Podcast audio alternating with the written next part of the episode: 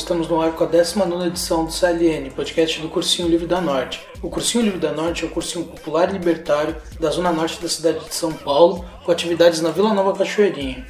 Este podcast é uma ferramenta de comunicação quinzenal do cursinho. Através dele, temos construído aulas e registrando as atividades abertas que organizamos, tudo em formato de áudio, em podcast. E nesta 19 edição, o professor de História Vitor Aragon apresenta o conteúdo que abordou em sua aula aberta no Cursinho Livre da Norte, sobre Revolução Industrial, História do Movimento Operário Internacional e Anarquismo. Mais sobre o cursinho no Facebook barra Cursinho Livre da Norte, acesso a outras edições deste podcast e acesso a outros no desobediênciasonora.milharal.org.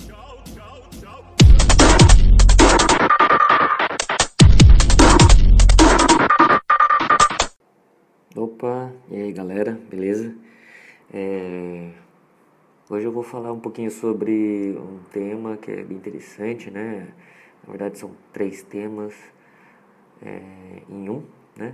Mas eu vou dividir esses três temas é, em três momentos, vou tentar aí, sintetizar isso em dez minutos. A ideia hoje é falar sobre Revolução Industrial, história do movimento operário internacional e do anarquismo, tá? Aí para isso, os fundamentos metodológicos que eu vou seguir aqui é a partir de uma perspectiva da história, né, da historiografia, que se chama história vista de baixo, né? É, esse ponto de essa história, né, história vista de baixo, ficou popularizado a partir dos escritos de um historiador marxista inglês, o Edward Palmer Thompson, que escreveu A Formação da Classe Operária Inglesa em 1963 né?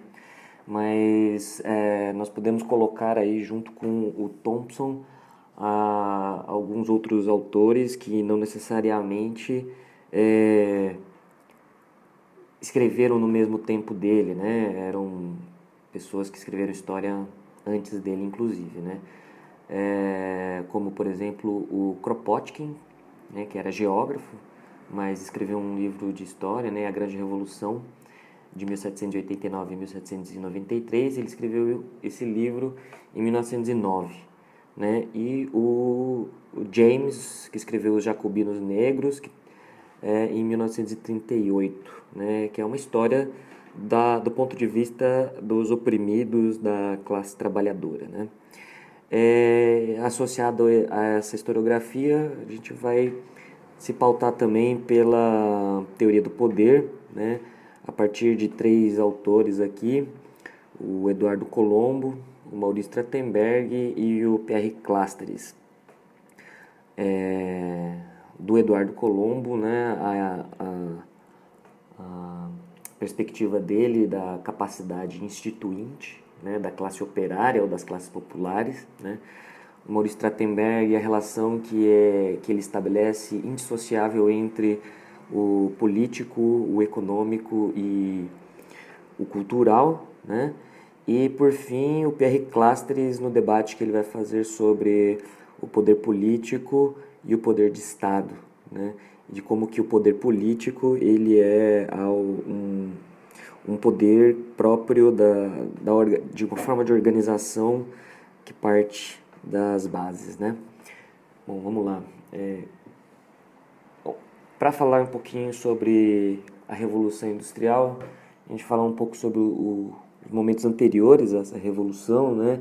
Não tem como a gente falar sobre o movimento Revolução Industrial sem falar sobre a Revolução Inglesa de 1642 a 1689, né?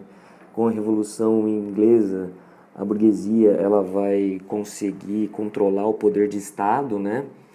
É, o absolutismo na Inglaterra, que era um absolutismo bem próprio, né? Mas esse absolutismo ele vai acabar e a burguesia vai se tornar a classe que vai deter o poder político e econômico né, nesse momento. E por conta disso vai criar uma série de políticas que vão favorecer os seus eh, interesses econômicos. Né? Então a burguesia industrial ela vai se fortalecer, que naquele momento eh, se pautava principalmente na produção de tecido. Né? Eh, essa burguesia ela industrial, né, ela vai ser favorecida principalmente pela, pelo crescimento né, da demanda tanto interna quanto externa, né, e ela vai conseguir essa matéria-prima a partir das, das suas colônias né, na, no continente americano e também é, a partir dos cercamentos, né, os cercamentos que vão ser feitos aí, é, favorecendo a burguesia é, do campo, a gentry, né, é, onde vai ser grande produtora de lã né, e que vai abastecer a burguesia industrial. Né, com essa matéria-prima. É, então, isso é interessante a gente já perceber que a, a, o liberalismo, né, o, o fortalecimento do liberalismo político econômico, ele não desassocia, né, não está apartado né, de uma exploração de uma força de trabalho escrava, né, que vinham das, das colônias que a Inglaterra tinha, tanto no Caribe quanto na, na, na América do Norte, né? E também, de certa forma, né, é, no Brasil, por conta do Tratado de Panos e Vinhos né, com Portugal e a, é, o trabalho escravo de extração de minérios foi também um dos grandes responsáveis pela, pela pelo financiamento da Revolução Industrial, né, por conta desse acordo que a Inglaterra tinha com Portugal. Né. E, bom, a Revolução Industrial, então, ela se deu primeiro na Inglaterra, né, na segunda metade do século XVII, é, e isso vai fortalecer bastante essa, essa burguesia inglesa, que vai começar a expandir, né, é, o, o seu controle para outras regiões, né.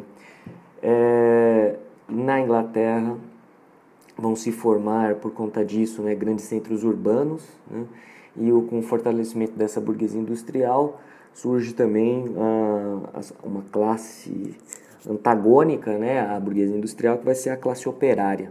Né?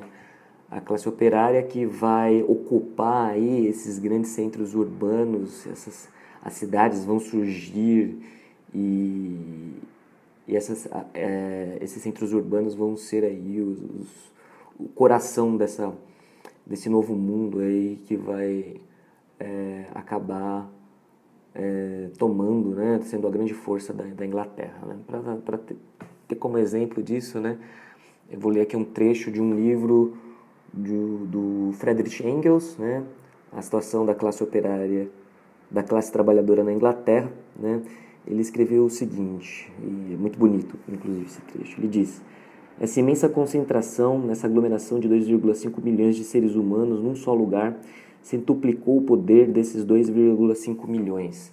Elevou Londres à condição de capital comercial do mundo, criou docas gigantescas, reuniu milhares de navios que cobrem continuamente o Tâmisa. É, tudo isso é tão extraordinário, tão formidável, que nos sentimos atordoados com a grandeza da Inglaterra.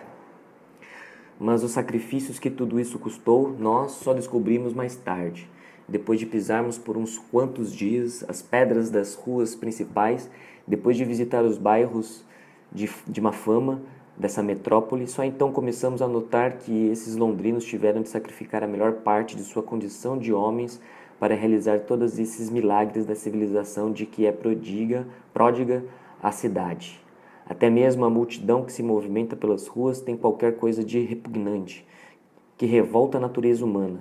Esses milhares de indivíduos de todos os lugares e de todas as classes que se apressam e se empurram, não serão todos eles seres humanos com as mesmas qualidades e capacidades e com o mesmo desejo de serem felizes?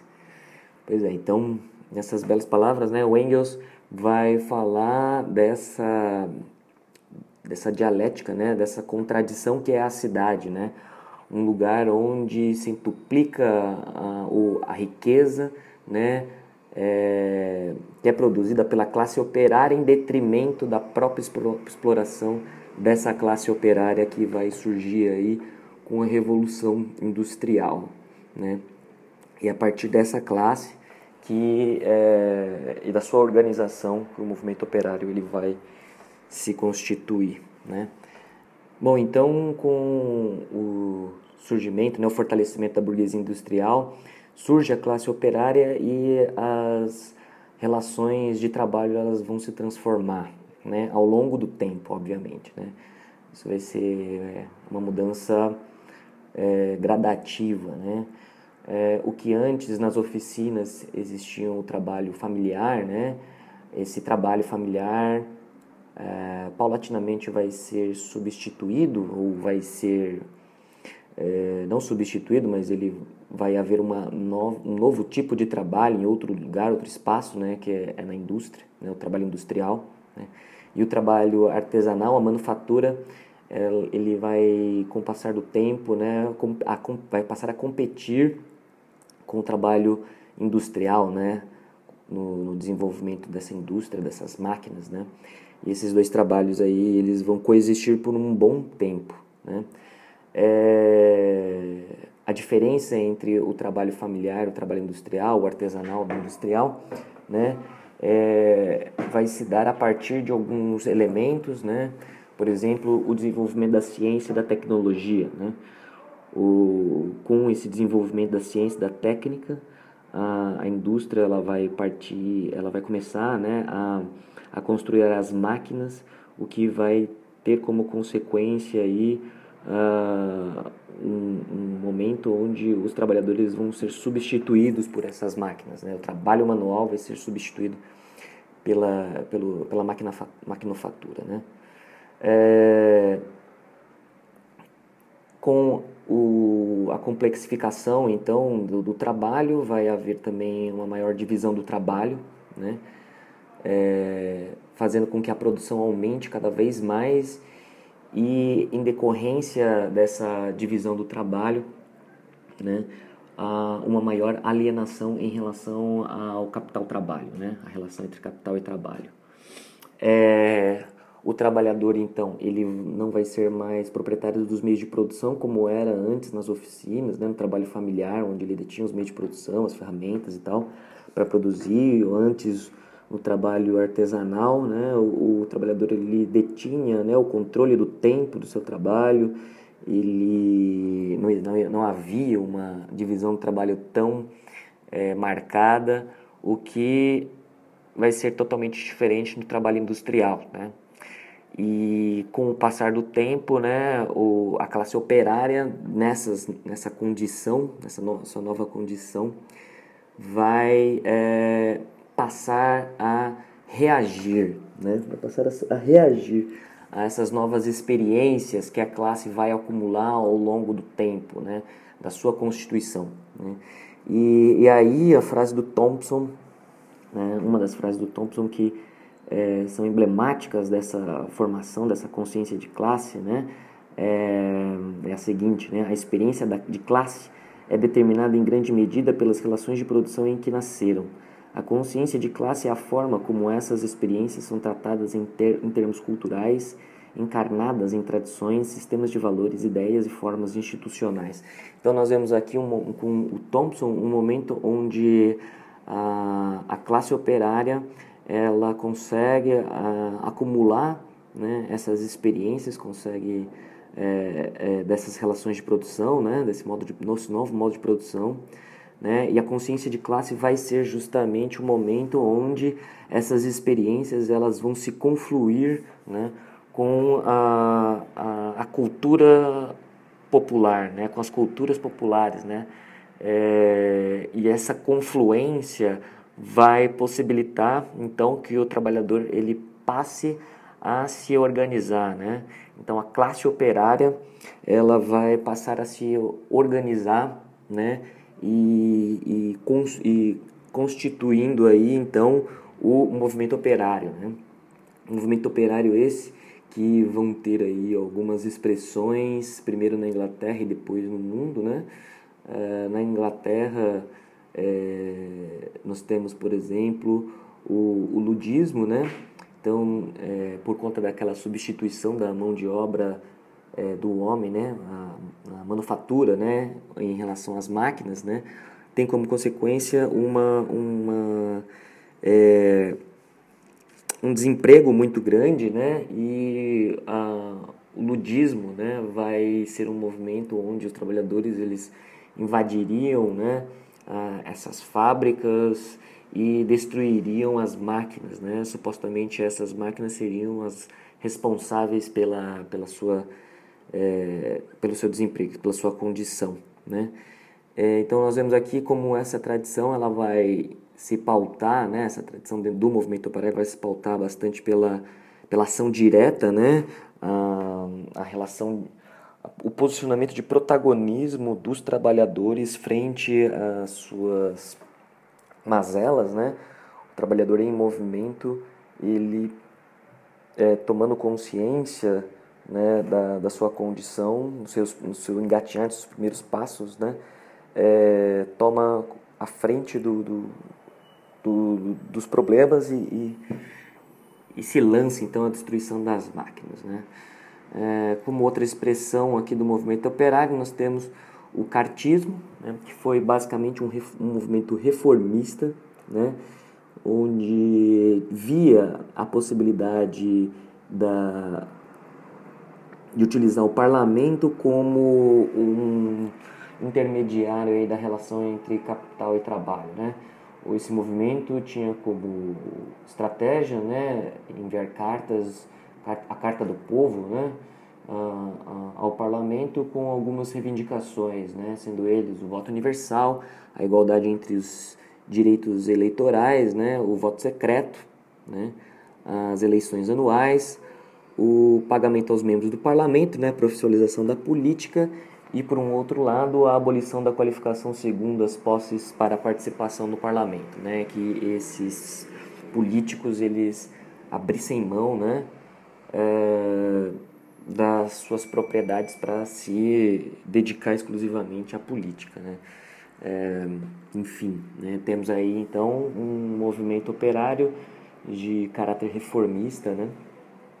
E um outro movimento operário de caráter mais revolucionário. Né?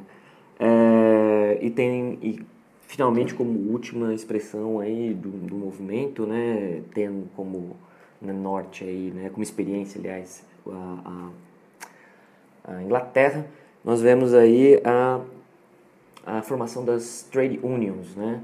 e as sociedades de socorros mútuos. Né? As trade unions seriam o embrião do sentido que, que nós chamaríamos depois de sindicalismo, né? É, onde os trabalhadores eles se uniriam tendo como objetivo comum né? É, a reivindicação de, novo, de, de melhores condições de trabalho, né, é, se fazendo uso das duas estratégias anteriores, tanto a ação direta quanto a reformista, né, a revolução, tanto a via revolucionária quanto as reformas, né, é, numa linha mais revolucionária, as manifestações de rua, as greves, as sabotagens, o boicote, né, é, e por outro lado, numa via mais é, reformista, né, na tentativa de fazer essa, com essas pressões fazer com que o parlamento então aceitassem os seus as suas reivindicações né é, então as trade unions os sindicatos eles vão estar ali na tensão entre reforma e revolução né é, e a sociedade de socorros mútuos por outro lado né eram organizações de auxílio da própria classe onde a, a classe ela poderia se organizar para dar condições melhores ao, aos trabalhadores, né? E essa sociedade de socorros mútuos tendo caráter, um caráter aí é, inicialmente reformista, né? Um, mas que é, sem essa organização dessa sociedade de socorros mútuos a classe operária ela não conseguiria aí se sustentar dando uma ideia bastante interessante de autonomia da classe. Bom, e com o desenvolvimento então do, do próprio capitalismo né, e do movimento operário, né, é, vai se constituir, vai se criar aí em 1866 né, a primeira Organização Internacional dos Trabalhadores, né, que foi a Associação Internacional dos Trabalhadores. Né. O contexto de formação da, da IT é um contexto onde o capitalismo ele já se globalizou, né? um capitalismo globalizado, né? onde ocorre uma intensa é, evolução das inovações tecnológicas, né?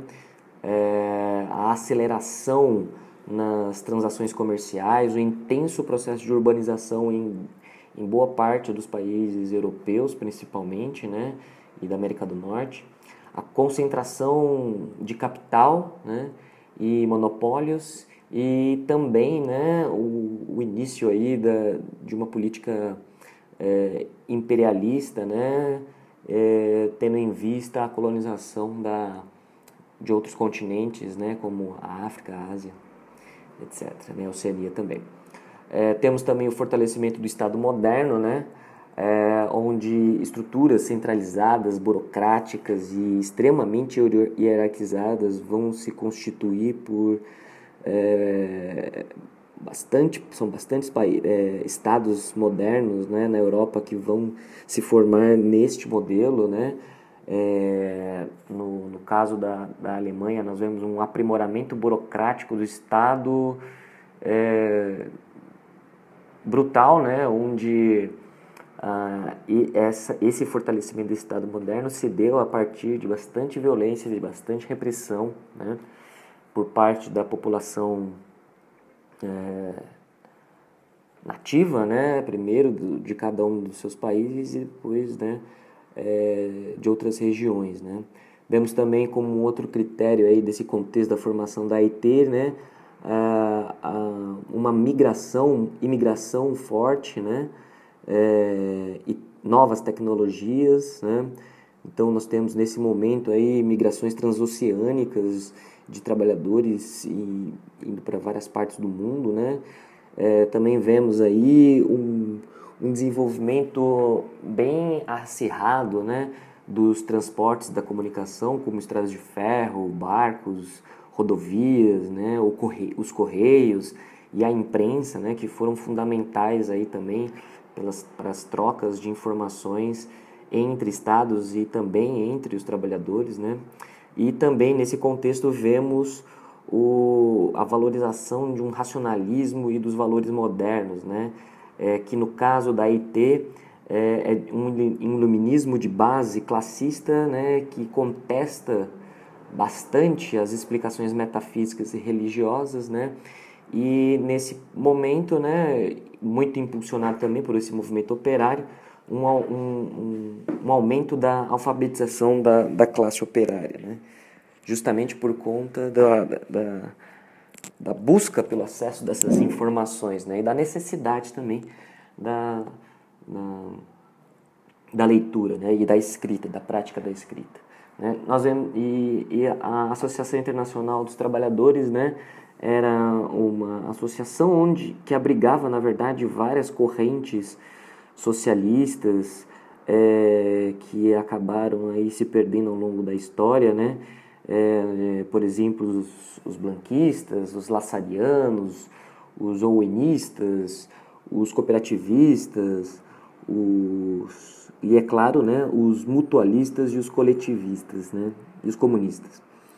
É, essa associação ela teve ao longo de sua história vários congressos, né? O primeiro deles foi em Genebra, em 1866, e depois teve no ano seguinte em Lausanne, em 1867, em Bruxelas, em 1868, em Basileia, em 69. Nós temos aí um intervalo né, de tempo por conta da Comuna de Paris, né? E depois um último em Haia, em 1872, certo? foram nesses congressos né, que a, as propostas socialistas foram apresentadas, que o movimento operário foi se organizando né, de maneira de forma internacional e claro que nesse período ocorreram ocorreram várias disputas, né? E a, nós podemos dizer que a principal disputa ela tensionava é, em dois dois projetos, né, de poder um projeto de poder que se pautava pelo centralismo e o outro projeto de poder que se entrava pelo, se, se entrava pelo é, é, federalismo. Né? O projeto centralista eram aqueles mais próximos né, da figura do Marx, né, no Comitê Central, né, onde é, o, o, Comitê Central tinha como ideia né, transformar as, as sessões da, da Internacional em vários países, em partidos políticos para que eles pudessem concorrer às eleições, né? É, fazendo então uma, uma disputa pelo Estado, né, por dentro, dentro e a criação aí de um Estado popular, né, é, tensionando cada vez mais por dentro desse Estado até a sua irrupção revolucionária e a criação depois de um Estado popular, né. Temos aí o, e, um outro, e o projeto antagônico ao centralista, que era o projeto federalista, né, é, esse projeto federalista, é, é, eles eram mais aceitos pelas sessões da Internacional é, latinas, né? É, principalmente, né? E os federalistas se chamavam também, né, se auto-intitulavam de socialistas libertários, né, ou anti-autoritários, né, é, que tinham também como organização ali a, a, Aliança para a Democracia Socialista, que era uma organização que o Bakunin e outros haviam fundado antes da entrada do, do, do Bakunin na, na, na, na Internacional, né?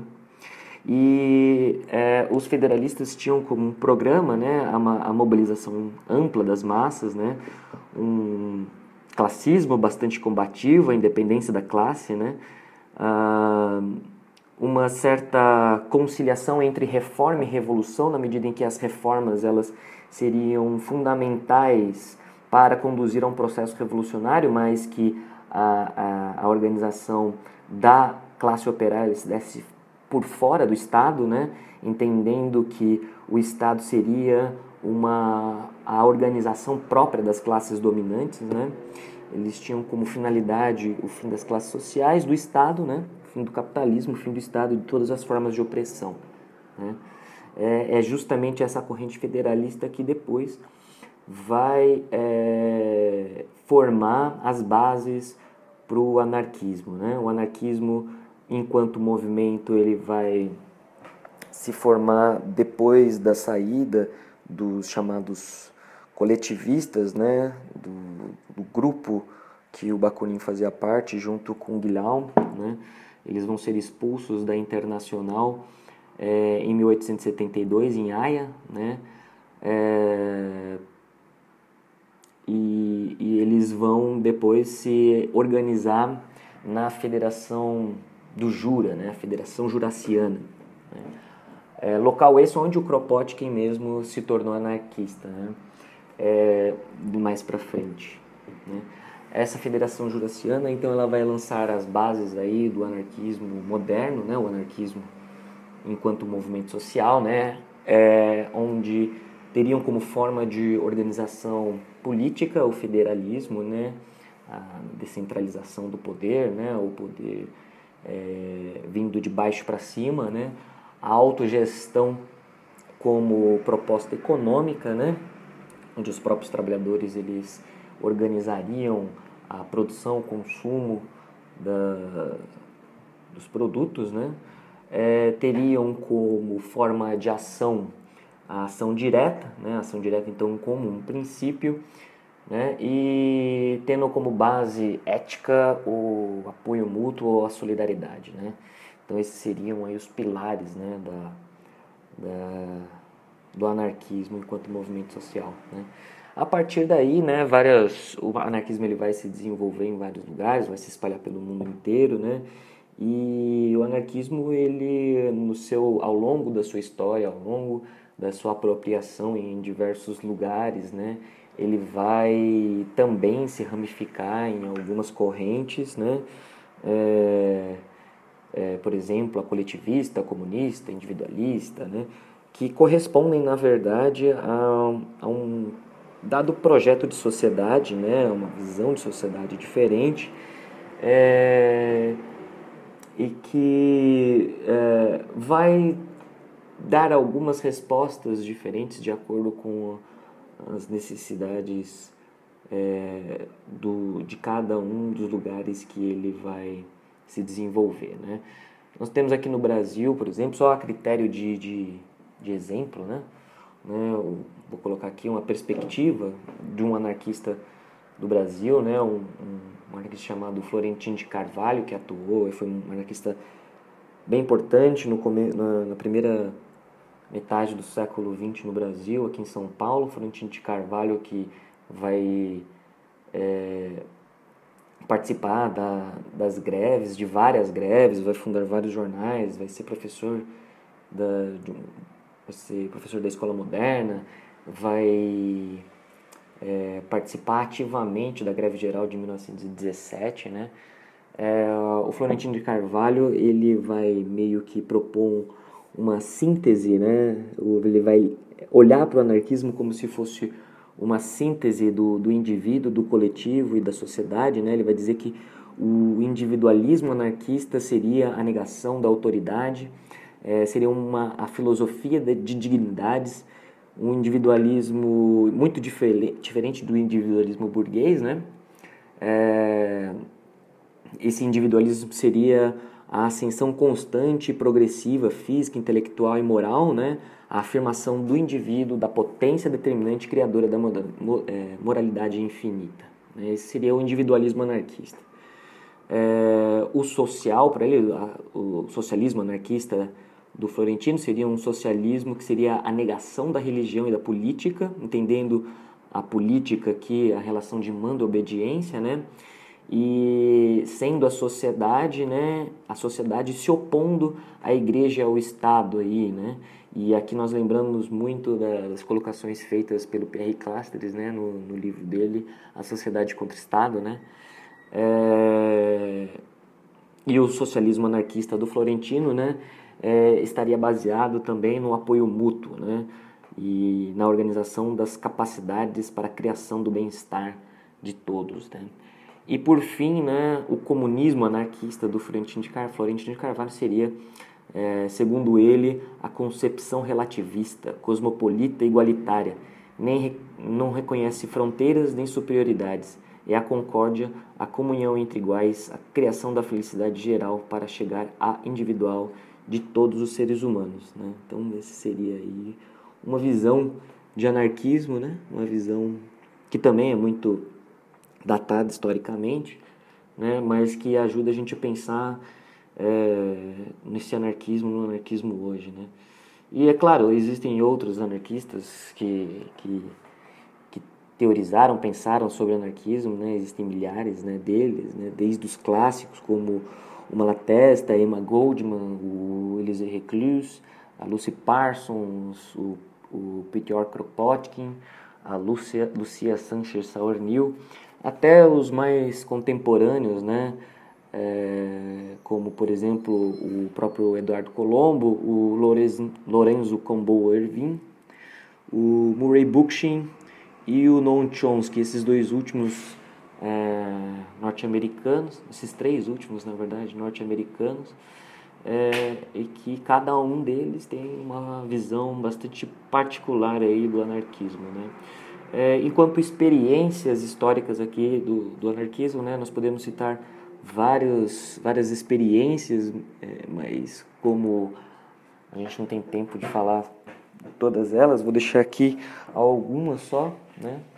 É, enquanto forma de organização né, é, do movimento operário, nós temos a própria AIT, a Federação Jurassiana, né? a gente tem a COB aqui no Brasil, né, que foi fundamental para a greve de 17, né?